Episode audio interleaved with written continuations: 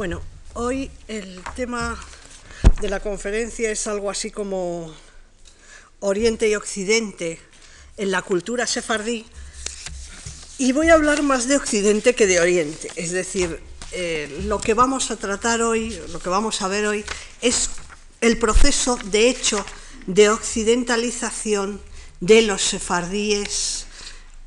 orientales y marroquíes eh, en la segunda, a partir de la segunda mitad del siglo XIX, sobre todo. En las conferencias anteriores nos hemos centrado sobre todo en cómo la cultura sefardí es una amalgama de influencias diversas, en la que a los orígenes hispánicos se unen los rasgos judíos, las influencias del mundo árabe u oriental en el que los sefardíes viven.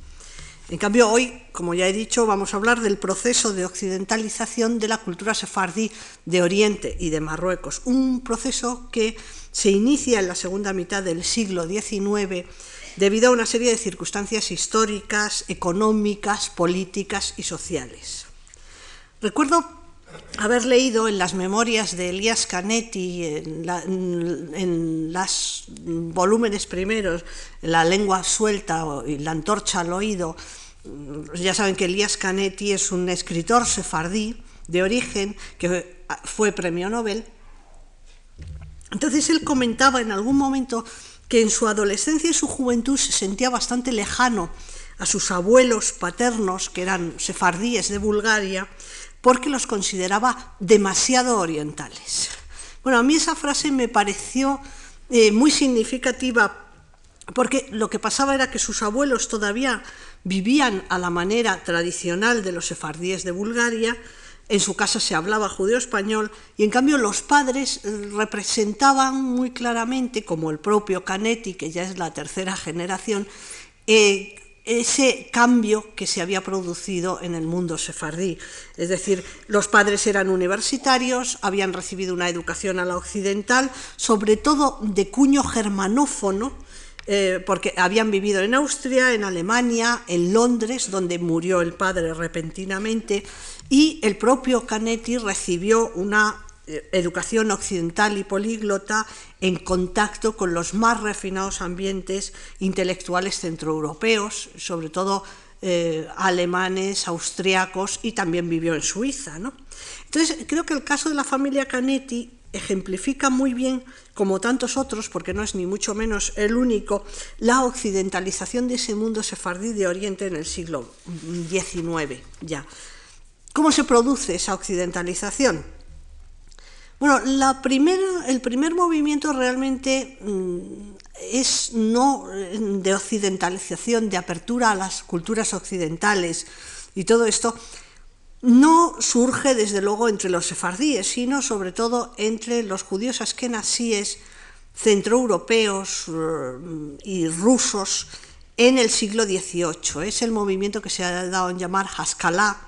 que es una, mm, un movimiento que es la ilustración en el judaísmo. ¿no? Eh, de hecho, Haskalah significa algo así como ilustración en hebreo y es un movimiento que propugna la rotura de ese gueto espiritual y la incorporación al saber de Occidente sin perder la identidad judía.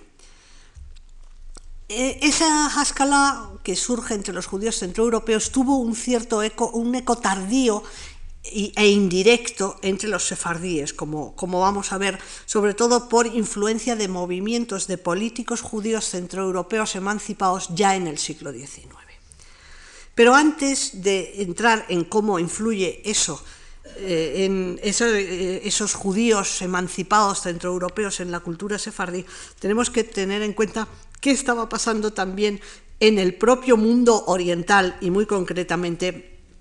en el imperio turco. Selim III y Mahmud II fueron dos sultanes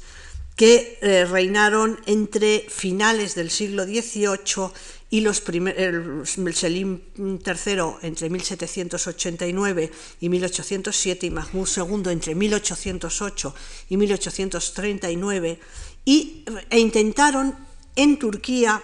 bueno, en el imperio turco, que abarca mucho más que Turquía por estas fechas, occidentalizar las instituciones, empezando sobre todo por las Fuerzas Armadas. Es decir, la idea de estos dos sultanes es, en un principio, modernizar el ejército del Imperio Otomano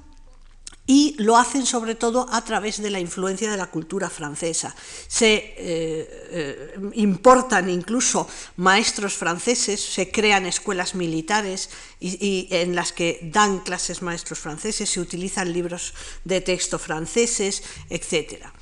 Y eso abre paso, ese movimiento abre paso al periodo que se llamó en Turquía de Tansimat o reformas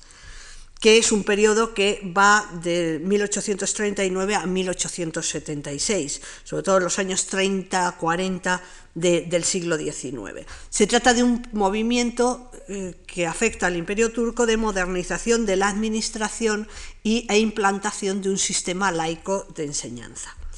De hecho, a mediados del siglo XIX, en 1856, se abole la legislación que discrimina a los no musulmanes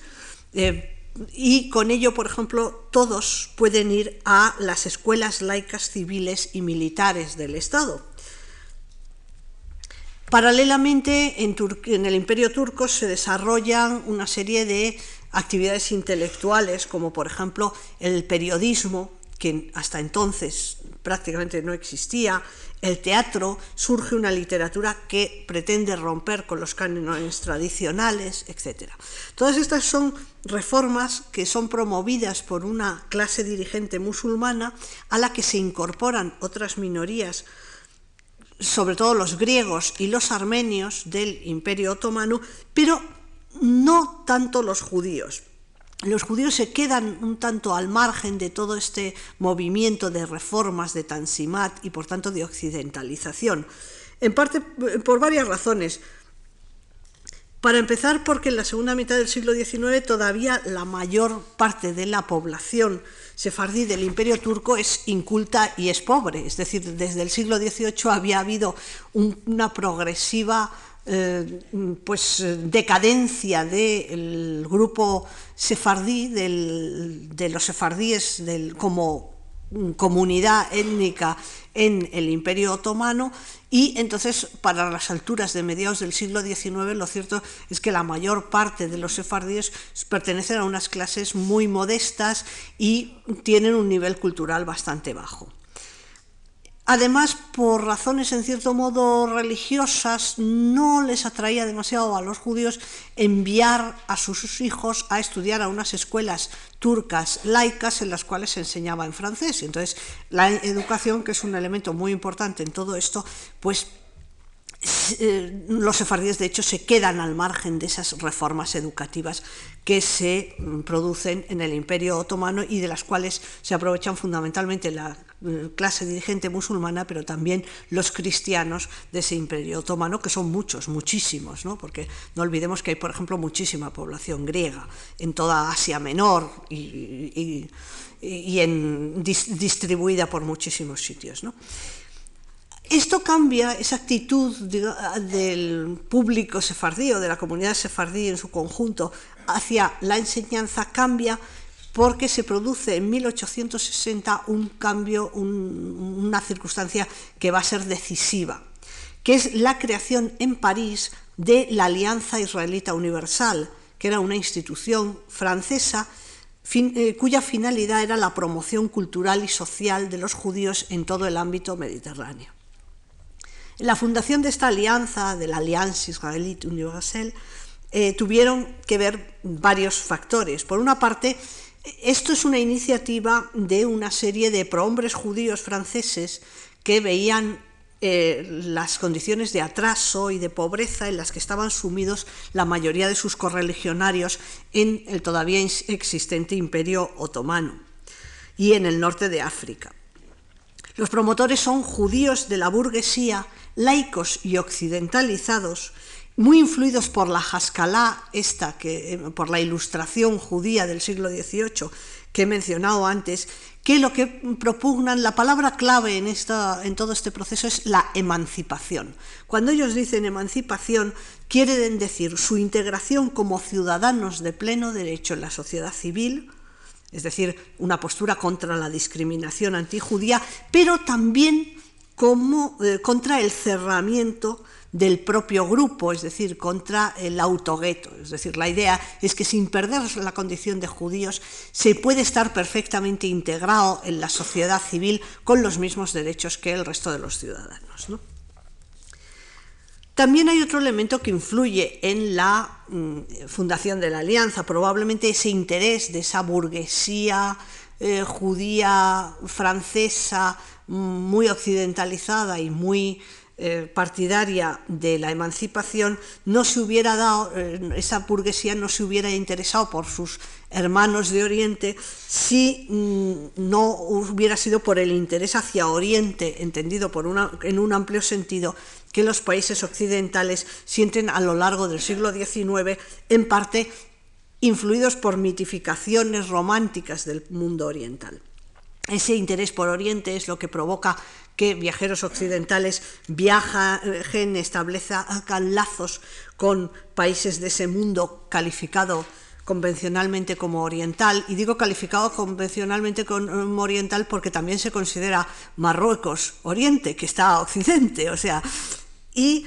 eh, ese, eh, ese interés por ese mundo convencionalmente oriental hace que los judíos de los países occidentales descubran las condiciones de pobreza y de atraso de sus hermanos de Oriente. Y por supuesto también en la creación de la Alianza Israelita Universal estuvieron los intereses, influyeron los intereses políticos porque la culturalización de los judíos orientales, se, al hacerse a través de la alianza, se, eh, se, hacía tomando como instrumento la cultura francesa. Entonces es la utilización, una vez más, de la cultura como elemento de penetración política. en esos países orientales a través de un grupo social que se va a educar a la francesa en escuelas francesas pero judías. Lo cierto es que en cosa de 50 años la Alianza Israelita Universal estableció por lo menos una escuela en todas las localidades del Imperio Otomano que contaban con más de mil judíos.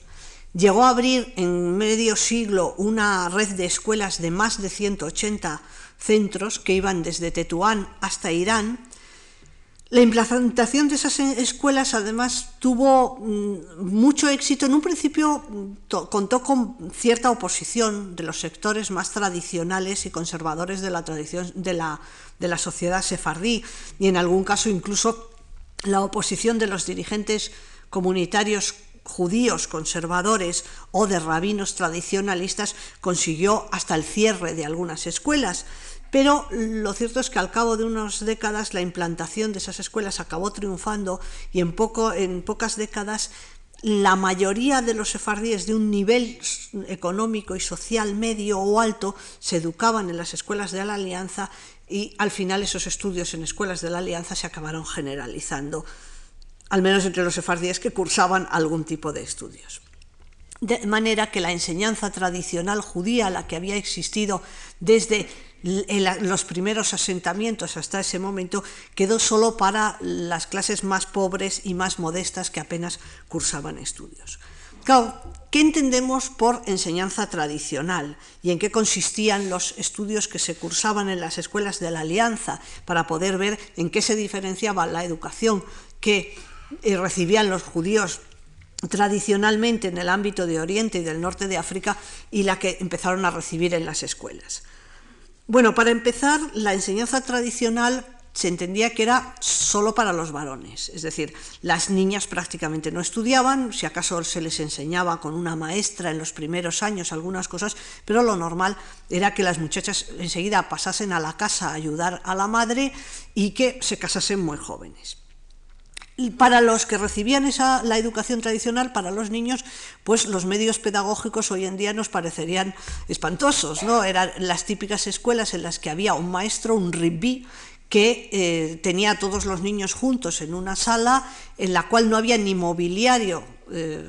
en, la escuela, así llamada, sino que los niños normalmente se sentaban en el suelo, en esteras, y la enseñanza era meramente repetitiva, es decir, se enseñaba fundamentalmente a leer las letras hebreas, no hebreo, sino a poder leer las letras hebreas, para leer en judeo español y sobre todo para leer los textos religiosos, aunque no se entendieran, y las cuatro reglas y poca cosa más. Y el procedimiento de enseñanza era repetir, repetir, repetir. ¿no? Entonces, claro, en contraste con eso, las escuelas de la Alianza Israelita Universal ofrecían una educación más moderna en todos los sentidos. Para empezar, en cuanto a las instalaciones, eran edificios construidos especialmente para ser escuelas, con mobiliario, con pupitres, con pizarras, con mapas, cosas que nosotros nos parecen elementales en una escuela hoy en día, pero que realmente constituían una novedad en comparación con lo que era la enseñanza judía tradicional. Y en cuanto a las materias, pues eh, la, bueno, había escuelas que ofrecían eh, formación profesional también, incluso llegó a haber en los, en cuanto, en los alrededores de Yafo, que es, eh, hoy en día es un barrio de Tel Aviv, una especie de granja escuela, es decir, había toda una serie de medios pedagógicos nuevos. En cuanto a la organización de los estudios, pues los estudiantes estaban distribuidos en distintas aulas según su edad y su nivel de formación, no todos juntos, con distintos profesores. El currículum de materias incluía materias de formación general como pues, matemáticas, geografía, lengua, literatura, junto con formación profesional y formación religiosa judía. La eh, formación profesional, de hecho, fue el gran gancho, es decir, se les ofrecían materias desde idiomas hasta contabilidad, hasta costura para las chicas, cosas que les podían abrir a los sefardíes una serie de perspectivas profesionales. Y por supuesto los métodos pedagógicos eran los propios de una escuela occidental de, de esa época y además muy importante, había escuelas o aulas para chicas, con lo cual se favoreció la incorporación de la mujer sefardí a la alfabetización, a la cultura y también al trabajo, por supuesto a determinados tipos de trabajos considerados femeninos, no a cualquier trabajo. Una cosa importantísima es que la enseñanza en las escuelas de la Alianza Israelita Universal se impartía en francés. En los primeros tiempos los profesores eran franceses, desplazados especialmente a esas escuelas para llevar a cabo su labor pedagógica, y luego se fueron incorporando a las escuelas eh, profesores locales formados en las mismas escuelas, es decir, antiguos alumnos, con lo cual también las escuelas de la Alianza Israelita Universal se convirtieron en cantera de profesorado sefardí. Naturalmente, y esto va a tener mucha influencia en la visión del mundo que los sefardíes van a tener a partir de ese momento, la historia, la lengua y la literatura que se estudian en esas escuelas son fundamentalmente francesas, no solo en francés, sino que es que la historia se ve a través de la perspectiva de lo francés y la literatura que se estudia es fundamentalmente la francesa, incluso las obras maestras de la literatura universal se estudian en francés. Eh, creo que he mencionado alguna vez aquí un caso de un sefardí que recuerda que leyó el Quijote en francés en las escuelas de la Alianza. ¿no? Como consecuencia de todo esto, las clases más acomodadas y cultas sefardíes desde la segunda mitad del siglo XIX estarán profundamente afrancesadas. Dominarán por lo general varios idiomas, pero el francés será el principal, conocerán sobre todo la historia y la cultura de Francia, considerarán el francés la verdadera lengua de cultura, cosa que además hay que ponernos en la posición de que en el siglo XIX y por lo menos durante la primera mitad del XX, el francés era en efecto digamos, la lengua más universal, era la lengua de la diplomacia, era una lengua muchísimo más extendida, mucho menos minoritaria, ocupaba en gran medida el puesto que puede ocupar hoy en día el inglés. ¿no?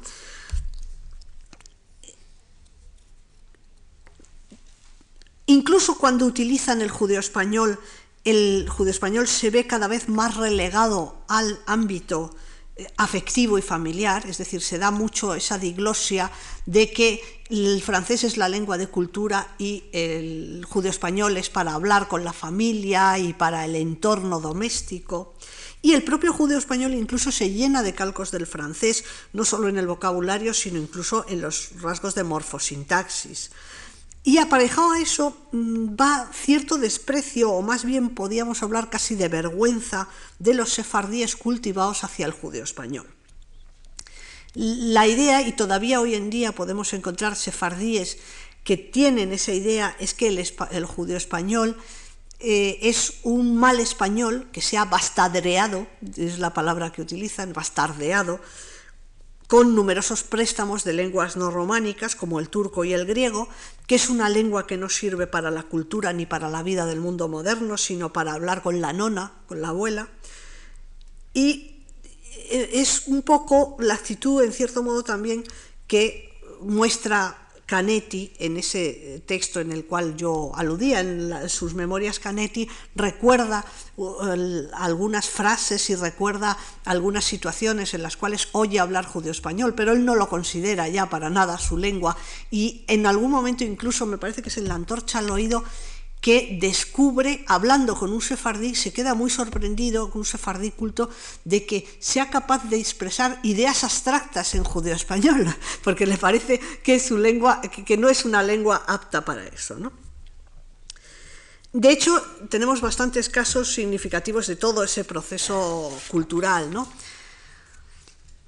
Por ejemplo, hay una serie de ilustres eh, intelectuales sefardíes de principios del siglo XX que muestran a las claras que aunque el judío español sea su lengua materna, el francés es su lengua de cultura. Por ejemplo, puedo mencionar el caso de Joseph Nehama. Eh, Joseph Nehama era un ilustre historiador sefardí de Salónica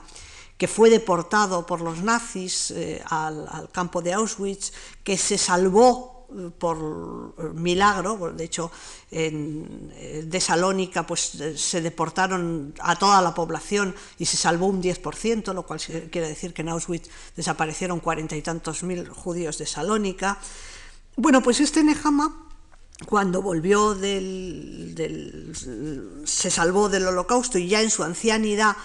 es autor de una serie de estudios sobre la historia de la comunidad sefardí de Salónica. Él cuando estudia, él hablaba judeo-español, su lengua materna era el judeo-español, pero cuando escribe estudios sobre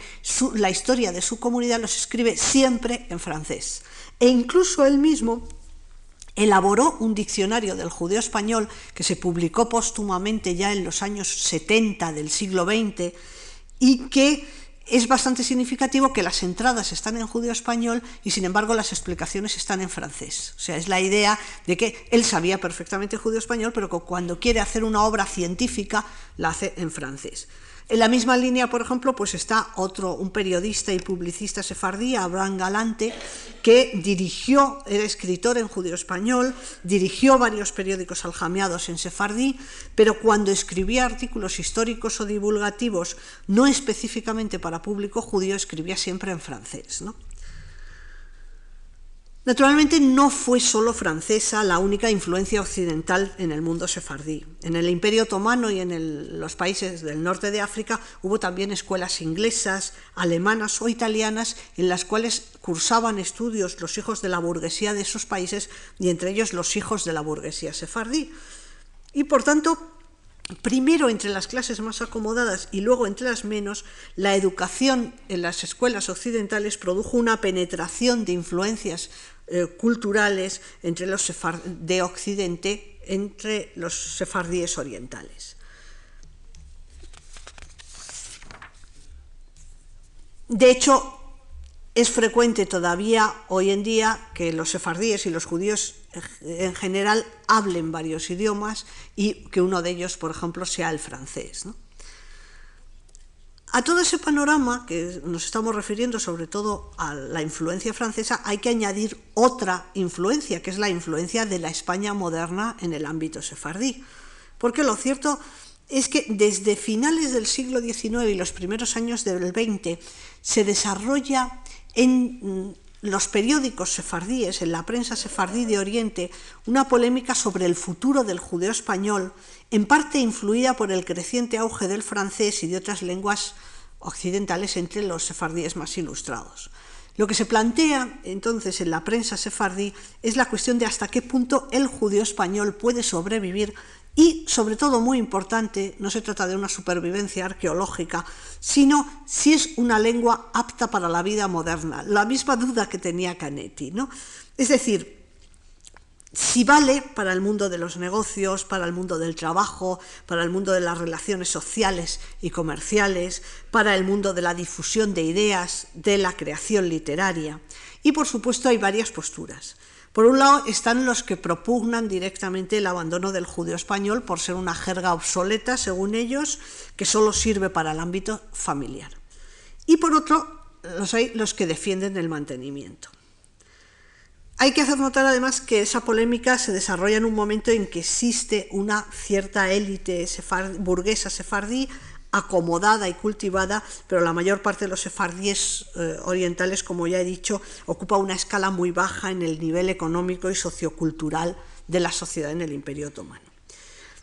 De hecho, la polémica es promovida por esas élites acomodadas y cultivadas, pero se expresa significativamente en periódicos sefardíes en judeo-español aljamiado que se destinaban sobre todo a las clases más populares, a las menos ilustradas, a los que solo sabían judeo-español, a los que no tenían otra lengua. Es decir, lo que se plantea en el fondo en esa polémica es un deseo de culturizar a las masas populares sefardíes y abrirle perspectivas del mundo moderno, y el problema es en qué lenguas se debe emprender esa labor de culturización.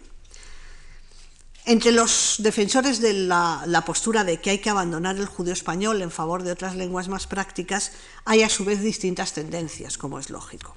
Los más afrancesados ven en el francés y otras lenguas occidentales, como el alemán, y por entonces mucho menos el inglés, el camino hacia el progreso y la cultura. Luego están los movimientos sionistas, de los cuales hablaré un poquito más adelante, que están emergiendo en el mundo sefardí y que procuran promover el estudio del hebreo moderno, que presentan como la lengua judía por antonomasia, aunque naturalmente sin olvidar el estudio de otras lenguas más prácticas para la comunicación en ese momento. ¿no? Y otros sefardíes, sobre todo a partir de los años 10 o 20 del siglo XX, a medida que el imperio otomano va desapareciendo y van surgiendo los, los nacionalismos balcánicos proponen aceptar sin vacilaciones la lengua del país donde se asientan, es decir, que los judíos como ciudadanos turcos deben hablar turco, los judíos que estén en Grecia como ciudadanos griegos deben hablar griego, o serbo-croata, los que estén en Serbia o en Croacia, o búlgaro, etcétera los de Bulgaria. Esto, por sorprendente que parezca, hasta entonces no era así. Es decir, ya sabemos que si una, de las cosas que favoreció el mantenimiento del judío español es que en el Imperio Otomano no había una unificación lingüística y hubo sefardíes que vivieron durante generaciones y durante siglos en un lugar sin dominar la lengua del lugar. Vivieron en Turquía sin saber turco, por ejemplo, ¿no? o sin saber bien turco, o sin saber escribir en turco, aunque se entendiesen chapurreando con el vecino. Luego están los defensores de la conservación del, del judío español, los sefardíes que defienden que hay que conservar el judío español,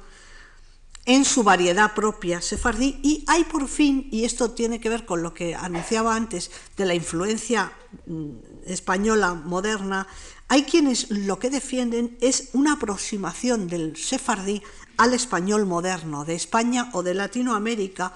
eh, porque no hay que olvidar que muchos sefardíes, tanto de Oriente como sobre todo de Marruecos, tienen muchas relaciones comerciales o familiares ya con países hispanoamericanos a las alturas de la segunda mitad del XIX y sobre todo los primeros años del XX. Eso lleva a un sector de esos publicistas, de periodistas, escritores sefardíes de finales del siglo XIX y principios del XX a occidentalizar adrede su judío español, acomodándolo en lo posible al español moderno que ellos conocen que a veces conocen un tanto conjeturalmente. Por ejemplo, resulta bastante significativo comprobar que algunos editores de periódicos o de novelas sefardíes de esa época mm, evitan deliberadamente el uso de turquismos o de palabras castizas judeo-españolas en sus textos utilizando la palabra española moderna correspondiente o una basada en el español moderno, aunque a veces como su público lo que entiende es la palabra turca o, la palabra hebrea o una palabra castizamente judeo-española que no existe en español moderno, tienen que añadir entre paréntesis una explicación. Por ejemplo, podemos encontrar en una novela sefardí eh, pues una frase como la siguiente. Numerosos casalinos fueron apresados bajo el sospecho que eran sus cómplices. Es decir, pero como la palabra cómplices debía resultar incomprensible para el lector sefardí oriental, el autor lo tiene que explicar entre paréntesis con un turquismo y dice, numerosos casalinos fueron apresados bajo el sospecho que eran sus cómplices y entre paréntesis, yataques, porque yatak es la palabra turca que eh, los sefardíes entienden. ¿no? Por ejemplo, en un artículo de periódico publicado en un periódico de Esmirna en 1903 que trata sobre la educación de los niños, dice que el autor recomienda no dejarles leer tanto que se puede romansos ni libros sucios. Pero como resulta que los sefardíes la palabra que utilizan para leer no es leer sino meldar, normalmente eh, tiene que explicar no dejarles leer meldar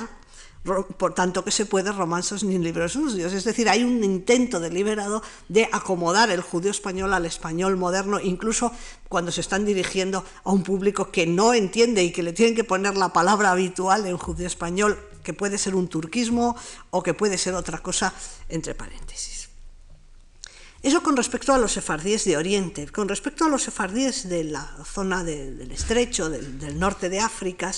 del norte de África, sobre todo del norte de Marruecos, pero también, por ejemplo, de una comunidad como la de Orán, en Argelia,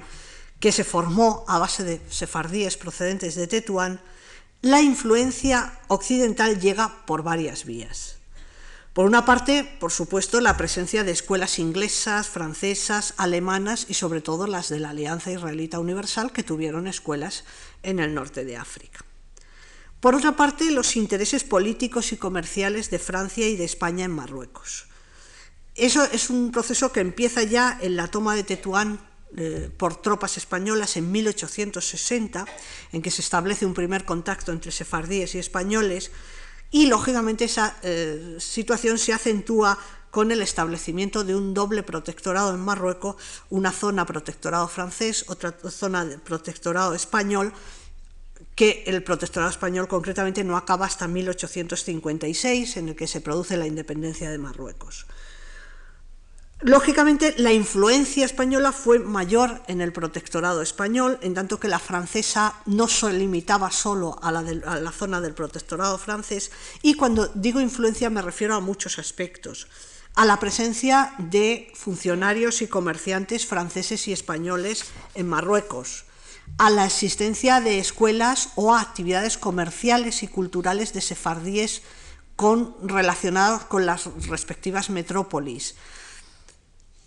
Con, incluso con un hecho que, bueno, que muchas veces eh, hace que sefardíes vayan a Francia o a España por razones de negocios o de estudios. Y naturalmente en todo esto un elemento determinante fue la cercanía geográfica, porque no es lo mismo viajar desde, a Francia o a España desde Estambul que desde Tetuán o desde Orán, que está mucho más cerca. Y un aspecto poco estudiado, pero sin duda influyente, fue la penetración como todavía hoy pasa hoy en día, de los medios de comunicación europeos en Marruecos ya desde principios del siglo XIX, por lo menos. Hoy en día lo que penetra es la televisión, pero en tiempos lo que penetraba es la radio. De hecho, el, relicario que oímos el otro día, realmente contrafactum sefardí, sin duda fue una cosa que les llegó probablemente a través de la radio. ¿no? Pero también a través de la prensa, de periódicos y revistas impresos en Francia, en Inglaterra, en Alemania, de libros y muy singularmente de libros de texto que se utilizaban en las escuelas eh, extranjeras, vamos, en las escuelas francesas, españolas, eh, eh, alemanas, inglesas, etcétera. De todo eso resulta lo que podríamos llamar europeización de la vida de los sefardíes eh, de Marruecos, que a veces viven desde las primeras décadas del siglo XX con un pie en Marruecos y otro en el continente europeo. Y ese es uno de los motivos por los cuales, por ejemplo, el judeo español de Marruecos prácticamente desaparece como dialecto, es decir, se influye tantísimo el español peninsular, sobre todo en su variedad andaluza, que ya a las alturas de los años 40, 50 del siglo XX prácticamente no se habla eh, la jaquitía, que era el judío español de Marruecos, sino que lo que se habla es un español muy parecido al andaluz, pero con algunos rasgos dialectales específicos. Incluso eso se ve pues, en la literatura de transmisión oral, que se llena de romances, de canciones, etcétera, importadas de la península. Esto que he dicho se refiere a la influencia de la educación y de las relaciones más o menos directas de los sefardíes con los países occidentales como factor de occidentalización. Hay otro elemento que es un factor de occidentalización importante, que son los movimientos políticos. Es otro de los aspectos que contribuyen a esa occidentalización, tanto de los sefardíes de Oriente como de los del norte de África, y que es una cosa que solo ahora está empezando a ser eh, investigada, estudiada por algunos investigadores como Estel Bassa o Aaron Rodríguez, ¿no? son dos investigadores que han hecho estudios sobre la penetración de movimientos políticos en el ámbito sefardí, sobre todo sefardí de Oriente. Fueron especialmente importantes dos movimientos políticos, el sionismo y el socialismo. Por una parte, bueno, el sionismo, como saben, es un movimiento nacionalista judío que nace en 1897 en un congreso celebrado en Basilea, en Suiza. Su promotor es un judío austriaco nacido en Budapest, Theodor Herzl, que era escritor y periodista de una formación muy occidental y muy laica. Es decir, el sionismo en sus orígenes es un movimiento nacionalista muy laico y muy heredero en algunos aspectos de las ideas de la Haskalah. ¿no? La declaración esta de Basilea, en la cual se funda de alguna manera el movimiento sionista, se aprueba la colonización de Palestina por granjeros, campesinos y artesanos judíos, que eso es lo que va a ser el germen de luego la creación del Estado de Israel, se aprueba reforzar el sentimiento nacional judío y poner los medios, literalmente poner los medios necesarios para que los gobiernos autoricen y favorezcan la realización de los objetivos del sionismo. Implícitamente, en realidad, y lo que se pide es crear un Estado judío en Palestina.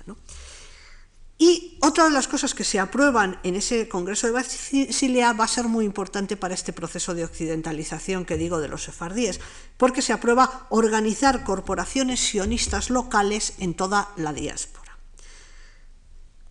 Por tanto, en sus orígenes, el sionismo es un movimiento primordialmente askenasí de los judíos centroeuropeos. Sus congresos se celebran en un principio en Centroeuropa, los primeros dirigentes son judíos askenasíes, pero hubo también corporaciones sionistas precisamente por este último eh, apartado que se aprueba, que he mencionado, hubo también corporaciones sionistas en las comunidades sefardíes de Oriente y de Marruecos. Y eran unas organizaciones que a veces eran muy activas, porque organizaban no solo actos políticos, sino culturales, como conferencias, veladas musicales, obras de teatro, utilizaron mucho el teatro como instrumento de propaganda política, o actividades eh, deportivas, como anécdota les diré que el famoso Maccabi de Tel Aviv, el,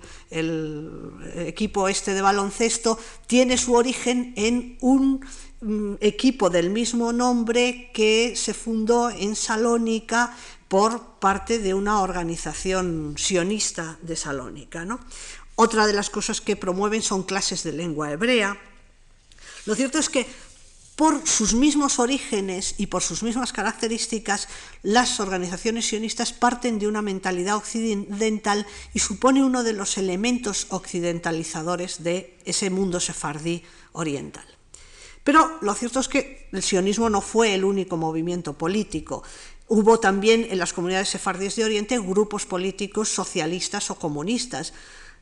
Tenemos el ejemplo, en Salónica se publicó hacia 1920 uno de los periódicos llamados La Vara, hubo varios periódicos que se llamaron, aljamiados que se llamaron La Vara entre los sefardíes, pero uno de ellos, que es uno de Salónica de los años 20, proclamaba en su cabecera lo siguiente,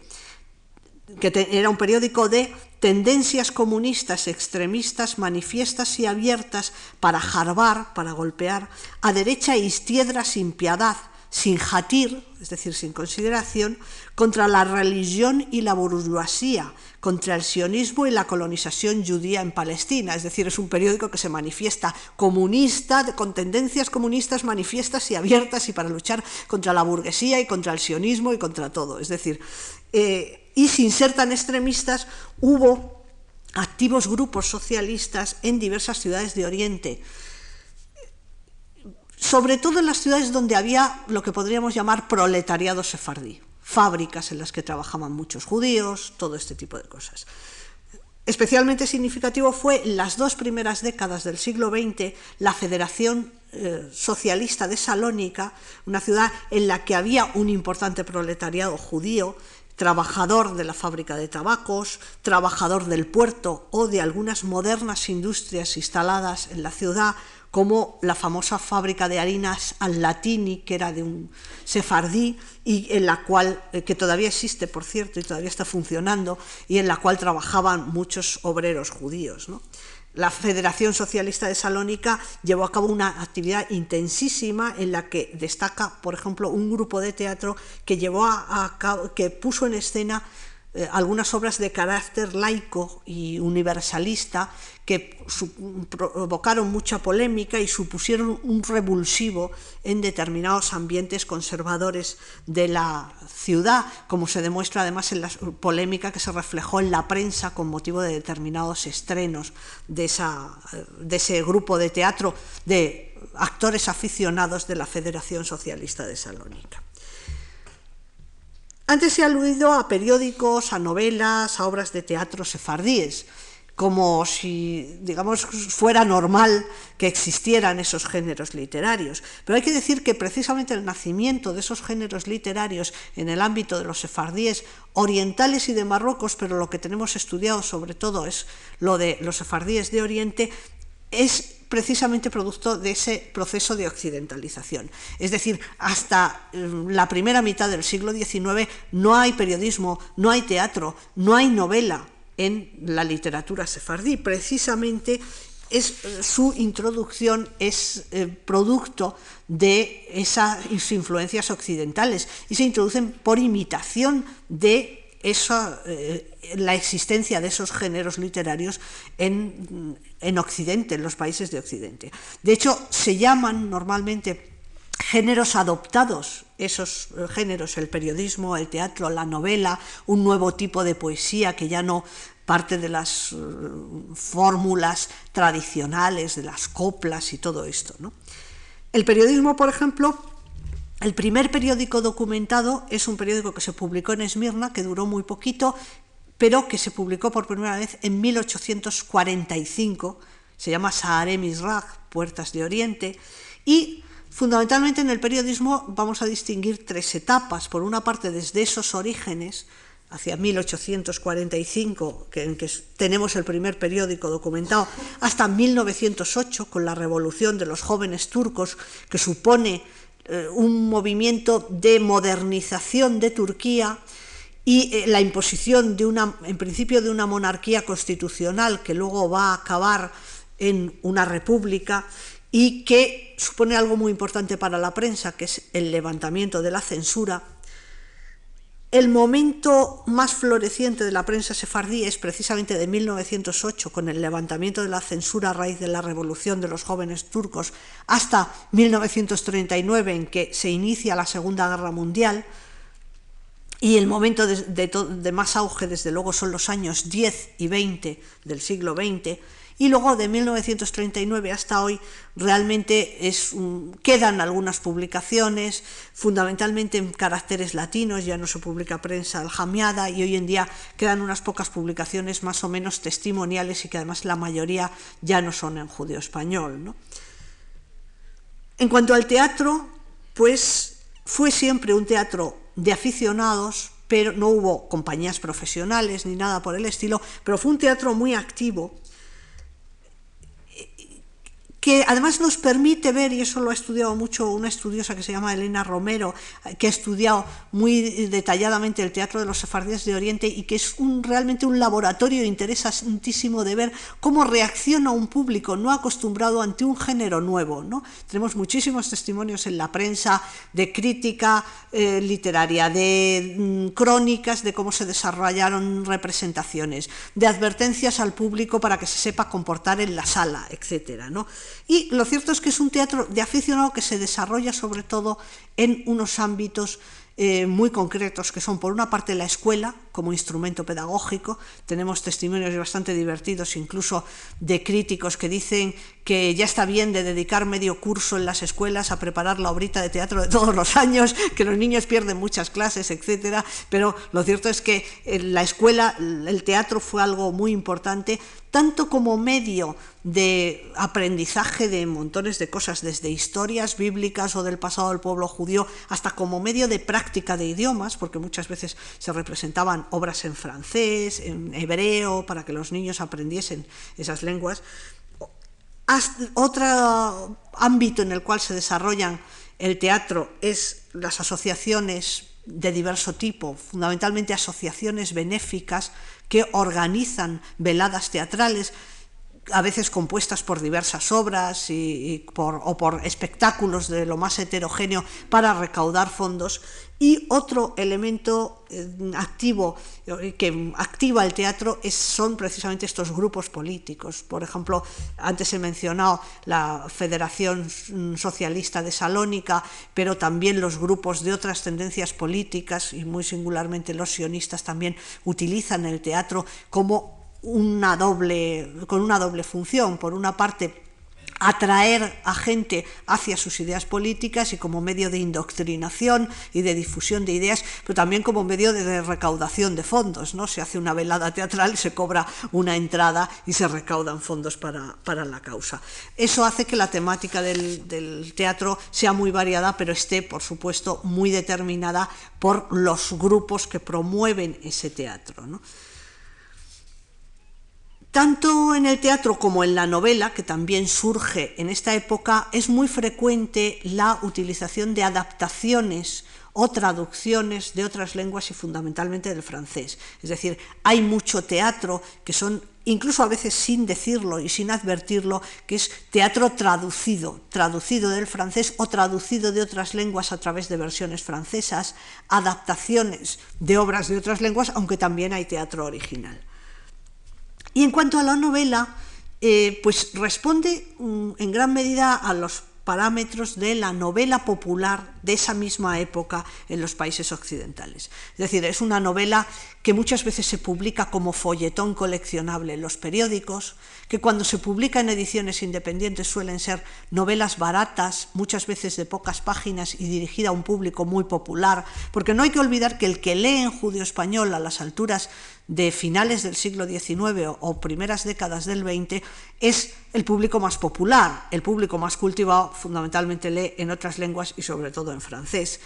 Y eh, también, como en el teatro, vamos a encontrar que hay muchas obras traducidas, adaptadas o incluso brutalmente resumidas en eh, eh, y cuando digo brutalmente, pues por ejemplo estoy pensando en el caso de eh, un periódico, me parece que Aljamiao de Nueva York, que publica en una página un resumen de Los Miserables, nada menos, un tochazo así de grande. Entonces Los Miserables te lo cuentan en una página de periódico. A veces nos encontramos con simplificaciones de ese tipo, pero en gran medida todas estas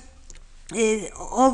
trabajos de traducción, de adaptación, van como van dirigidos a un público muy popular, tienen también una intención didáctica por parte de unos sefardíes más occidentalizados, más educados en las escuelas francesas eh, y más en contacto con el mundo occidental, que quieren dar a conocer precisamente a las capas más populares, menos cultivadas y menos letradas de la población, algunas de las mm, hallazgos de las bondades y de las producciones de esa literatura que ellos aprecian y que, en cierto modo, publican a veces en franca competencia con la literatura tradicional sefardí, eh, de función sobre todo religiosa. Esta es una literatura más laica y que mm, resulta muy significativo comprobar, por ejemplo, pues que los periódicos sefardíes, muchos no se publican todos los días, pero cuando se publiquen, cuando se publiquen, si se publican semanalmente, se publican varias veces a la semana, siempre hay un, un número que se publica el viernes. ¿Para qué? Para proporcionar una lectura para el descanso sabático, un descanso que antes se llenaba con, y que todavía la gente más tradicional y más religiosa llena en este momento de finales del 19 primeras décadas del 20, llena con la lectura de coplas, con la lectura del Meamloes, bueno, pues con esa literatura de cuño religioso y de función religiosa compite en gran medida el periodismo, la novela, el teatro como entretenimiento y como medio de difusión de ideas, etc. Y eh, también hay un tipo de poesía que realmente está muy poco estudiada y que trata de imitar de alguna manera y de incorporar las formas de hacer de la poesía occidental, pero esa casi no puedo decir gran cosa salvo que se difundió en gran medida también en la prensa, aunque también en ediciones independientes, y no puedo decir gran cosa porque la tenemos prácticamente sin estudiar. Y creo que con esto ya he acabado. Muchas gracias.